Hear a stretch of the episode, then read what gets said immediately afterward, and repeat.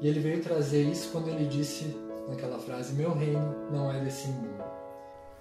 O mensageiro do evangelho, por sua vez, dizia: Levantou-se, trêmulo, e gritou numa forte crise de cólera. Afinal, todos nós trazemos uma bagagem de vida. Né? O próprio Jesus disse: Vós sois deuses, podereis fazer o que eu fiz e muito mais, a fim de observar os progressos da sua doutrina e os exemplos nos corações humanos. Que possamos caminhar com o Mestre na direção que ele espera de nós.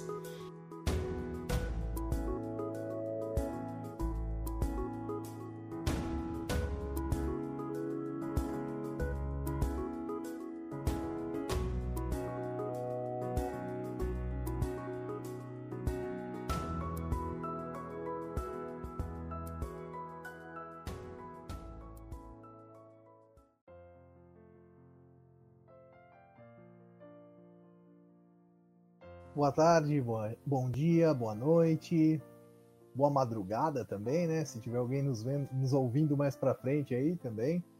Mas eu quero dar um, uma saudação toda especial a quem está nos acompanhando ao vivo nesse momento pela nossa Seara de Luz Virtual.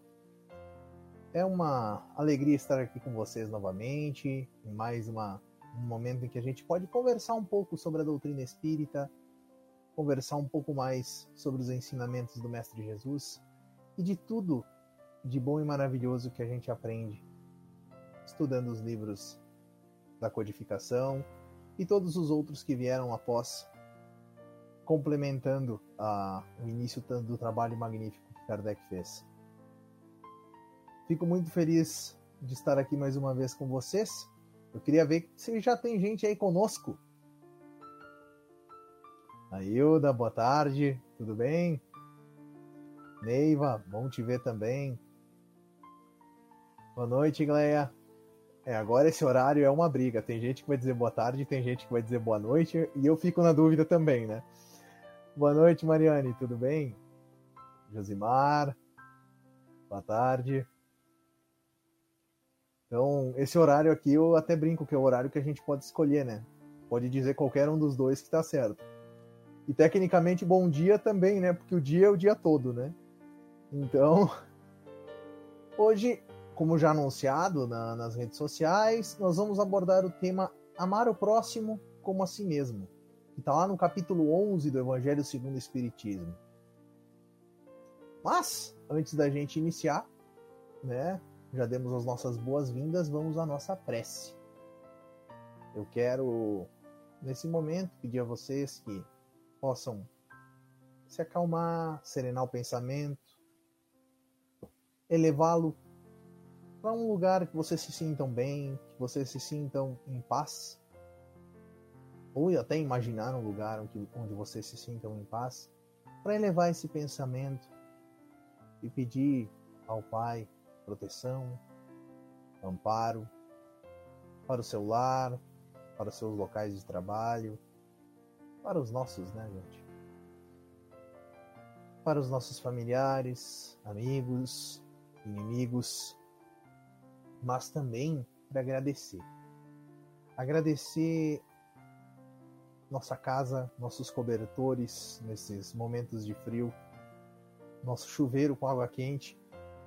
A gente muitas vezes se esquece de agradecer por essas coisas que parecem tão simples, mas que muitas pessoas não têm acesso. Queremos agradecer nesse momento a espiritualidade por todas essas coisas que temos, materiais e espirituais, por essa vida, por essa oportunidade de estarmos aqui aprendendo num momento de desafio para toda a humanidade. Queremos agradecer muito por tudo e pedir que possamos ter um bom momento hoje aqui. Desde já agradecendo a todos pela presença. Que assim seja.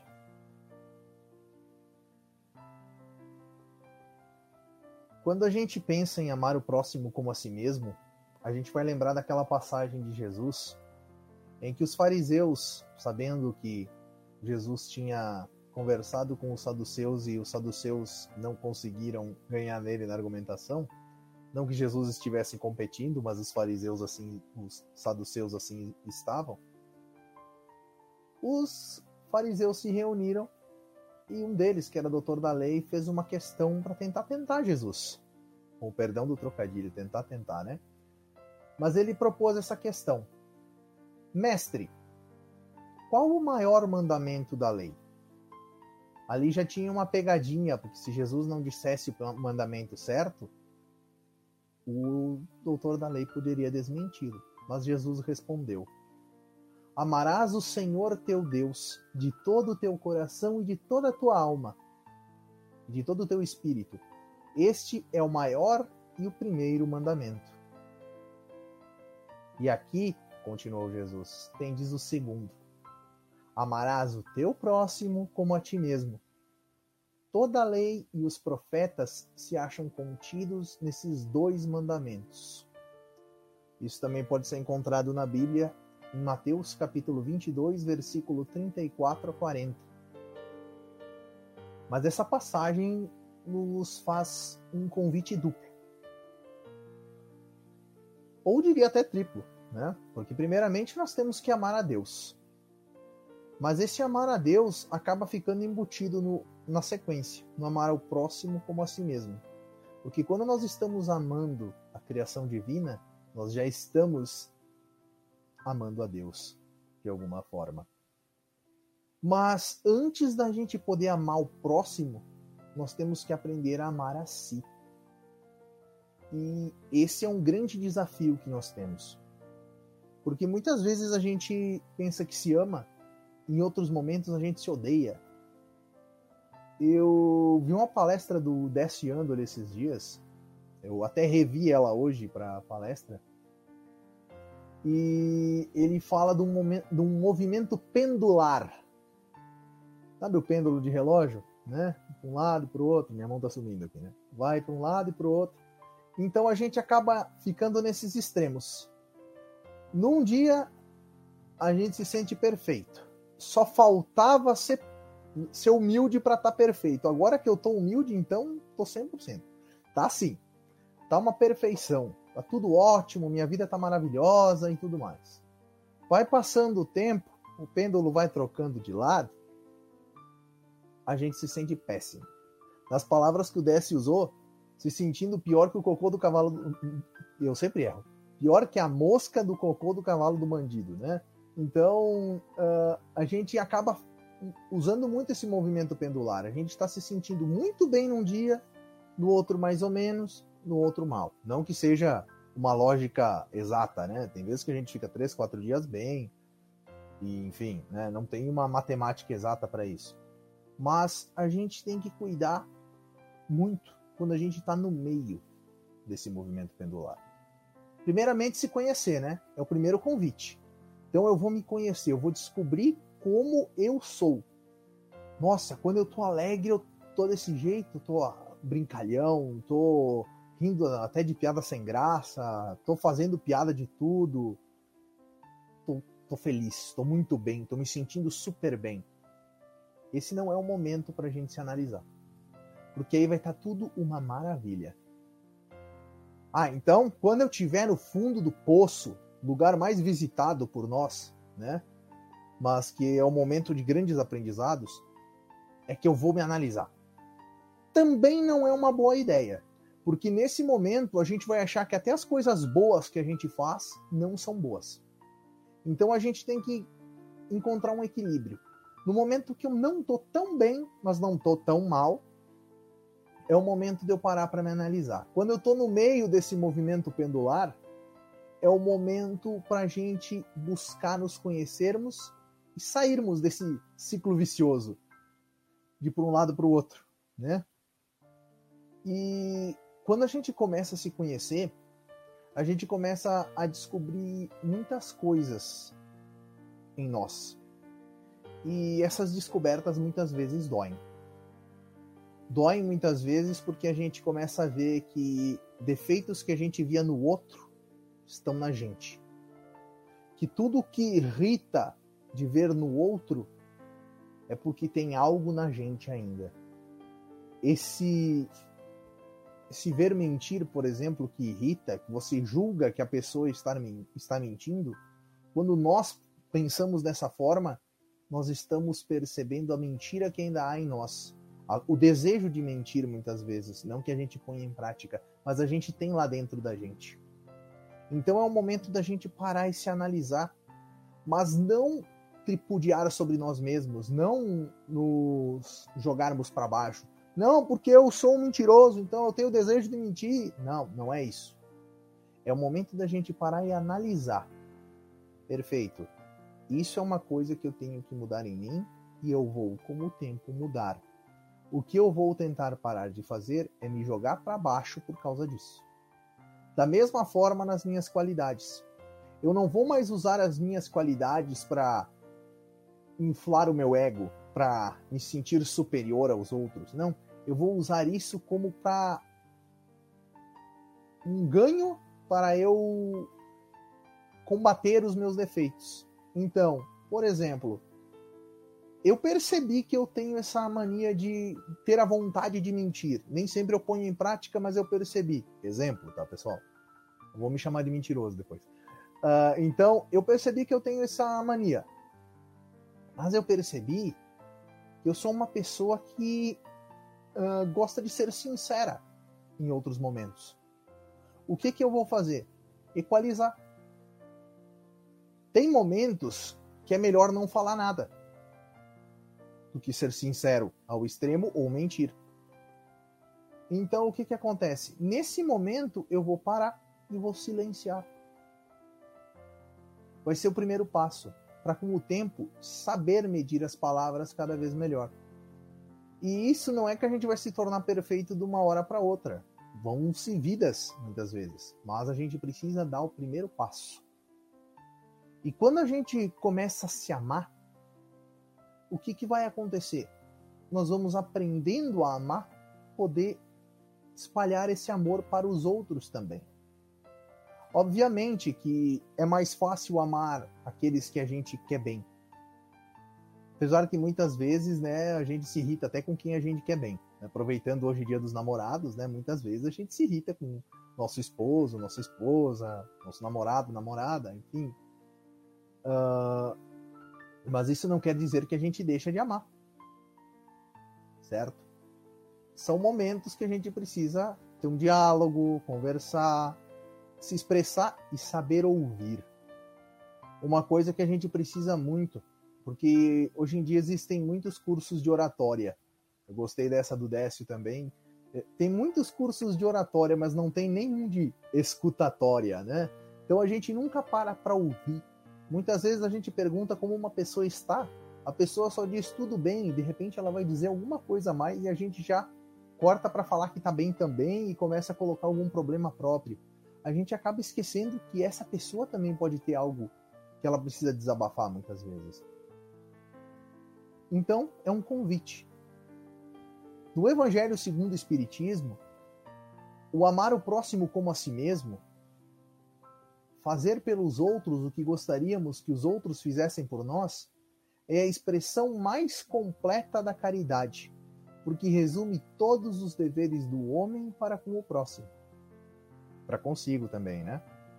Não podemos encontrar guia mais seguro a tal respeito do que tomar como medida do que devemos fazer aos outros aquilo que desejamos para nós mesmos. E aqui cabe um adendo.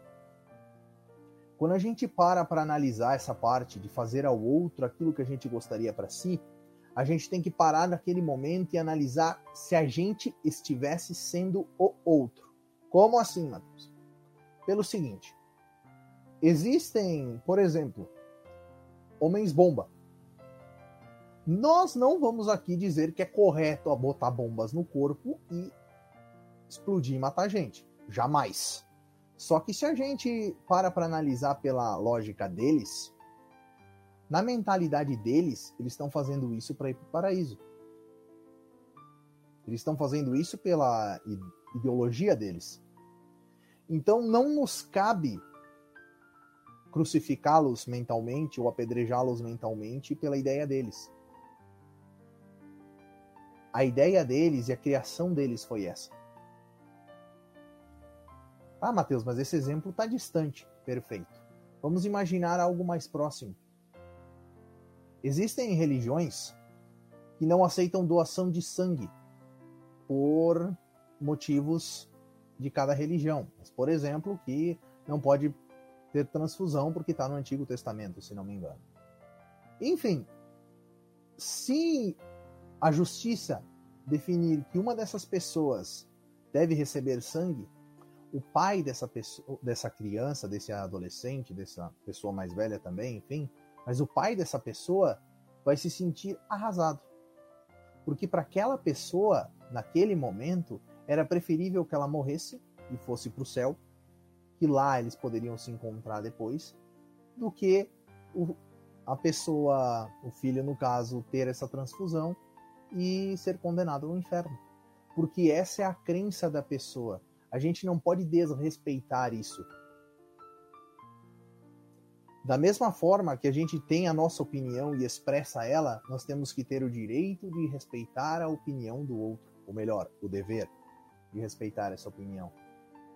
E no Evangelho, os espíritos superiores também disseram o seguinte a Kardec: com que direito exigiríamos dos nossos semelhantes melhor proceder, mais indulgência, benevolência e devotamento do que os que temos para com eles? Aí a gente se pergunta: se a gente não está sendo benevolente, se a gente não está tendo paciência, se a gente não está dando a forma certa de arrumar as coisas na nossa vida, de respeitar os outros na vida deles, de respeitar a opção religiosa ou qualquer outra opção sexual, política, enfim. Se a gente não tem o direito, se a gente não gosta, melhor dizendo, de que as pessoas venham rebater a nossa opinião de maneira desconstrutiva, a gente também não pode desconstruir a ideia do outro. A gente pode sim conversar. A gente pode sim dialogar e colocar cada um a sua opinião. Mas não cabe se a opinião de A é diferente da opinião de B, haver um choque sem educação. Nesse momento, pensamos o seguinte: eu vou fazer uma postagem em uma rede social sobre a minha opinião. Sempre lá, vou botar sobre o espiritismo. Nesse momento que eu estou escrevendo algo sobre a doutrina espírita, vem alguém de alguma outra religião e critica. Perfeito. Essa pessoa tem total direito de expressar a opinião dela.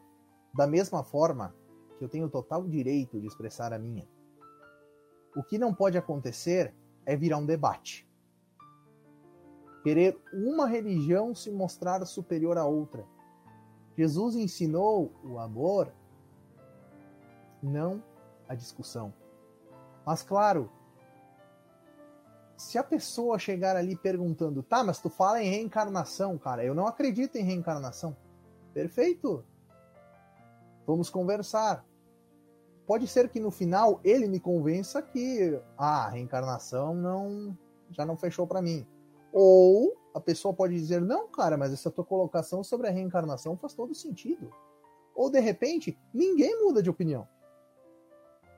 Isso não vai interferir na amizade entre ambos. É isso que eu quero chegar com essa finalidade. Cada um vai ter o direito à sua opinião.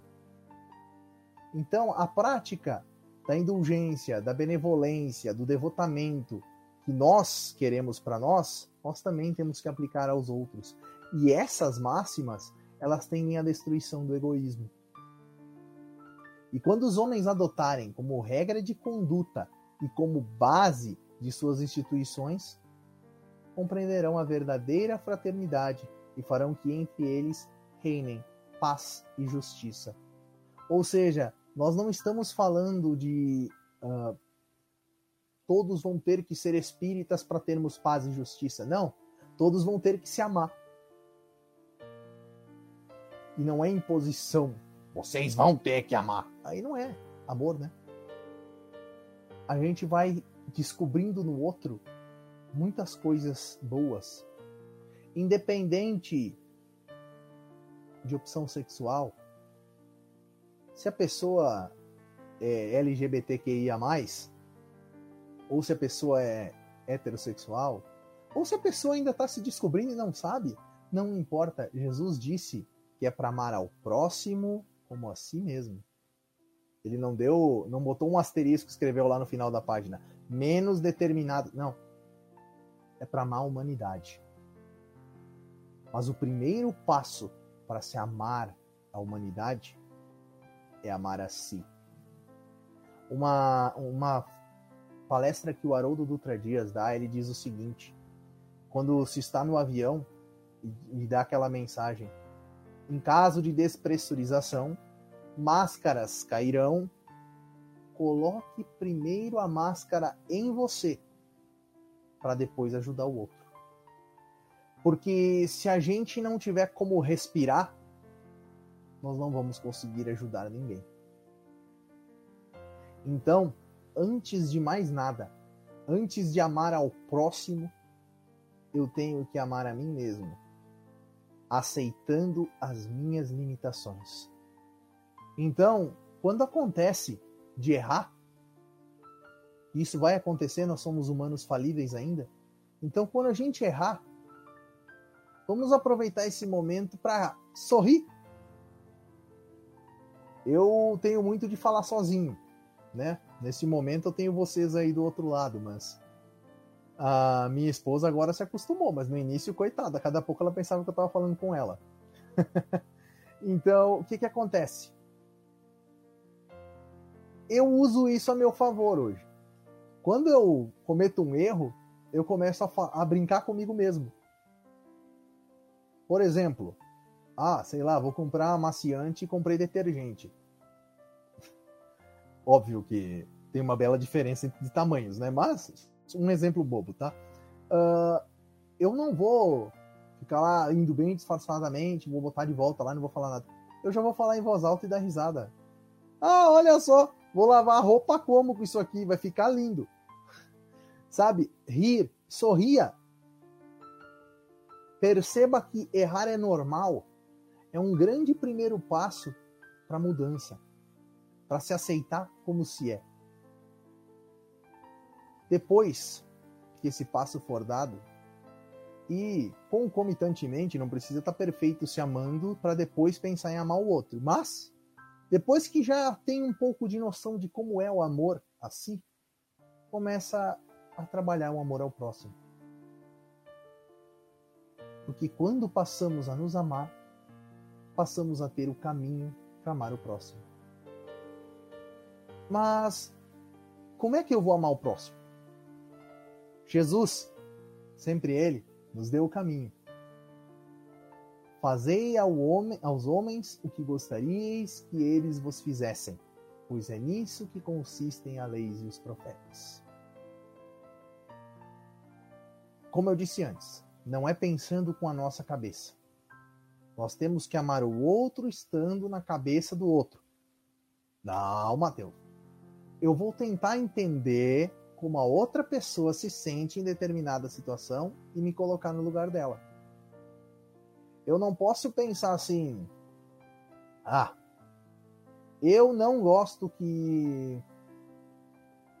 Bom, vou citar um exemplo. Não gosto de receber parabéns no dia do meu aniversário. Eu não me sinto bem. Não gosto daquele bando de mensagenzinha no, no, nos grupos de WhatsApp é um exemplo, tá, gente? Uh, eu não gosto daquele bando de mensagenzinha em grupo de WhatsApp me dando parabéns. Legal. Mas todas aquelas pessoas que me deram parabéns é porque elas gostam. Será?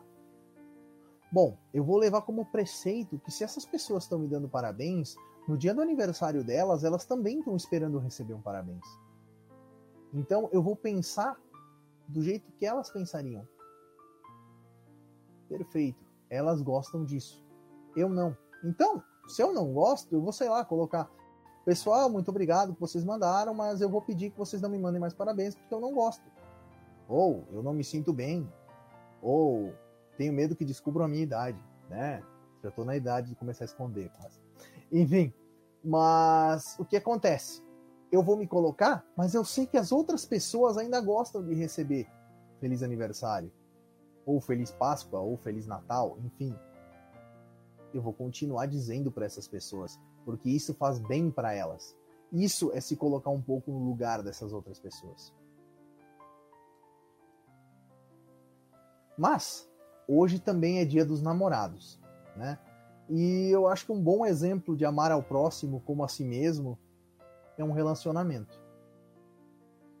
Então a pergunta que eu faço antes de tudo é: como amar o próximo se eu ainda não me amo? Quando a gente inicia um relacionamento, é como se a gente fosse tirar alguém para dançar e cada um tivesse com um fone de ouvido, cada um escutando uma música diferente. Um ouvindo rock e o outro ouvindo música gaúcha ainda. O que, que vai acontecer se duas pessoas ouvindo músicas diferentes forem dançar juntas? Pisões no pé, cada um vai para um lado, não vai dar certo. Se não houver a comunicação de qual música cada um está dançando, vai ocorrer isso. Pisão no pé.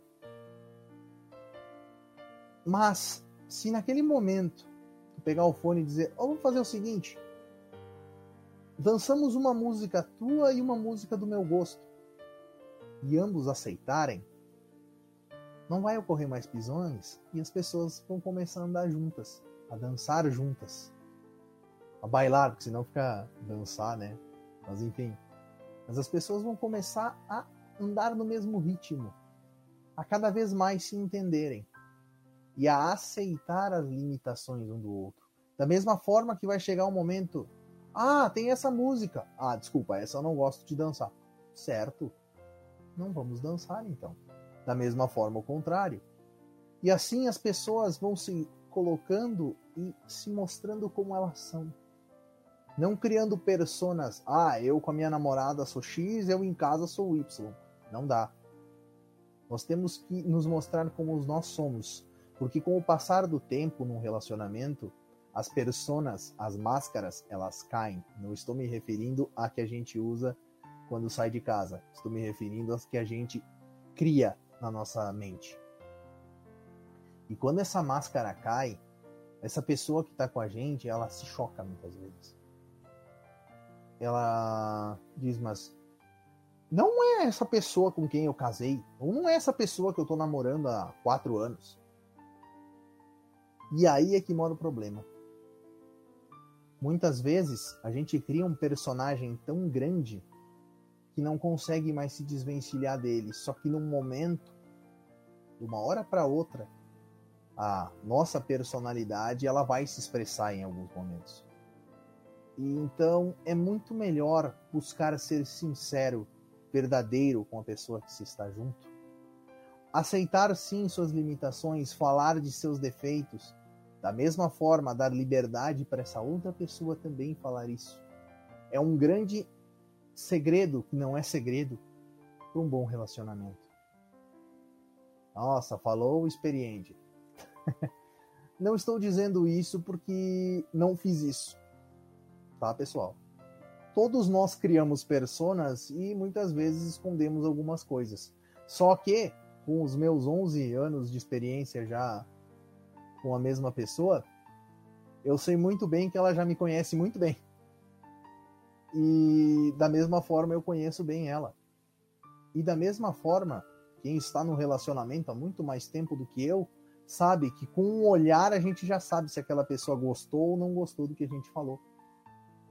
Então, para quem está iniciando agora um relacionamento, para quem está procurando um relacionamento, primeiramente, para quem iniciou, seja sincero. Não dá coice, tá, pessoal? Tô dizendo para ser sincero.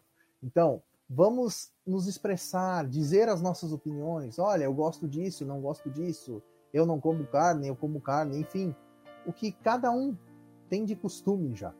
Para não acontecer choques que acabem estragando um relacionamento que poderia ser muito bom. E para quem está solteiro nesse momento, não se desespere. Ou não fique dizendo, fazendo piadinha de ah, solteiro sim, sozinho nunca. É vantagem estar sozinho. do que mal acompanhado.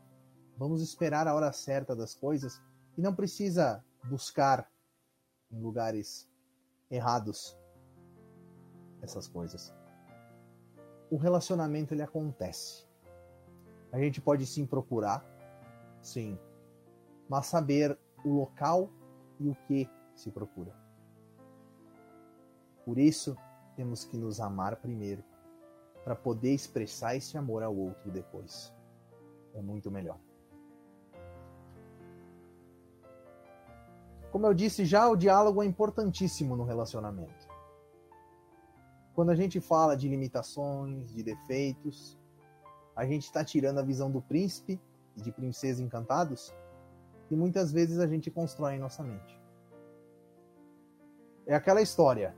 Ah, muitas vezes se fala: Nossa, eu casei com um príncipe, beijei ele, ele virou um sapo. Aí a pessoa pensa: Eu vou casar com um sapo que de repente vira um príncipe. Não. Nós somos todos seres humanos. Príncipes e princesas a gente deixa para o momento de entretenimento e tudo mais. Mas nós somos humanos. Essa história de felizes para sempre é com desafios. É isso que faz com que a gente cresça. E para que cada um possa se colocar no lugar do outro e ir um conhecendo o outro, o relacionamento ele é fantástico. Então, o nosso próximo é desde a nossa esposa, nossa namorada, nossa, nossa mãe, nosso pai, nossos irmãos, amigos mais próximos, primos, cachorro, gato, papagaio, enfim, todos os animais e também os nossos inimigos. Então, esse convite a amar ao próximo como a si mesmo é para amar a todos. Obviamente, não é de uma hora para outra que a gente vai amar a todos. A gente vai ter opiniões diferentes. A gente vai ter muitas coisas que a gente discute, muitas opiniões que divergem. Mas saber como pilar inicial respeitar o outro.